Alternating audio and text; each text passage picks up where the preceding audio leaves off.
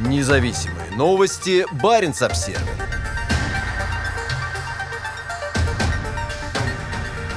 Верховный суд Норвегии отклонил иск о запрете бурения нефтяных скважин в Арктике. 22 декабря высшая судебная инстанция Норвегии отклонила иск, поданный тремя экологическими организациями, и вынесла решение в пользу правительства, разрешившего бурение разведочных скважин в Баренцевом море. Голосование и вынесение решения всеми 19 судьями Верховного суда транслировалось в прямом эфире. Основной вопрос, на который должны были ответить судьи, заключался в том, не нарушает ли разрешение на бурение в водах Арктики статью 112 Конституции. Эта статья накладывает на государство обязанность принимать меры, гарантирующие право граждан на безопасный климат, в том числе и для будущих поколений. Голосование не было единогласным. Четыре из 19 судей сочли, что лицензии на разведку нефти в Баренцевом море должны быть объявлены недействительными по климатическим соображениям. В 2016 году экологи подали в суд на норвежское государство за открытие в Баренцевом море новых участков для геологоразведки в рамках 23-го лицензии лицензионного раунда. Благодаря этому решению Норвегия сможет продолжить разведку углеводородов на шельфе на севере страны. Организации «Природа и молодежь», «Друзья Земли», «Гринпис» и «Бабушки и дедушки за климат» разочарованы решением. Мы возмущены этим решением, которое оставляет молодежь и будущее поколения без конституционной защиты. Верховный суд предпочел остаться верным норвежской нефти, а не нашему праву на благополучное будущее.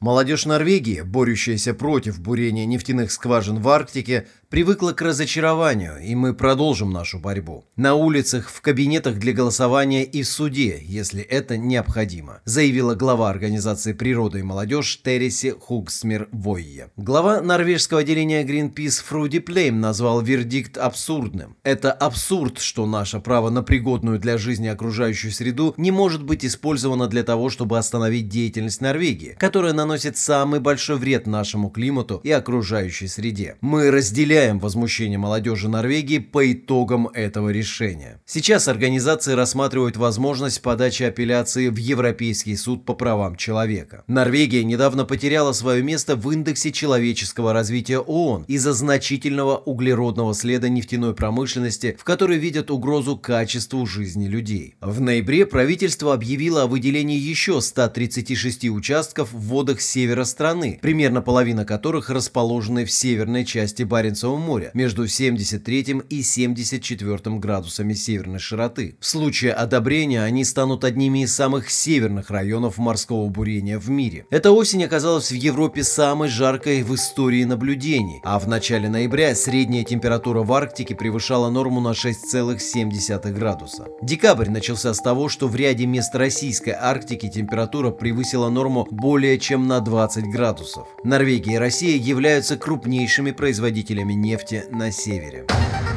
Независимые новости. Барин обсервис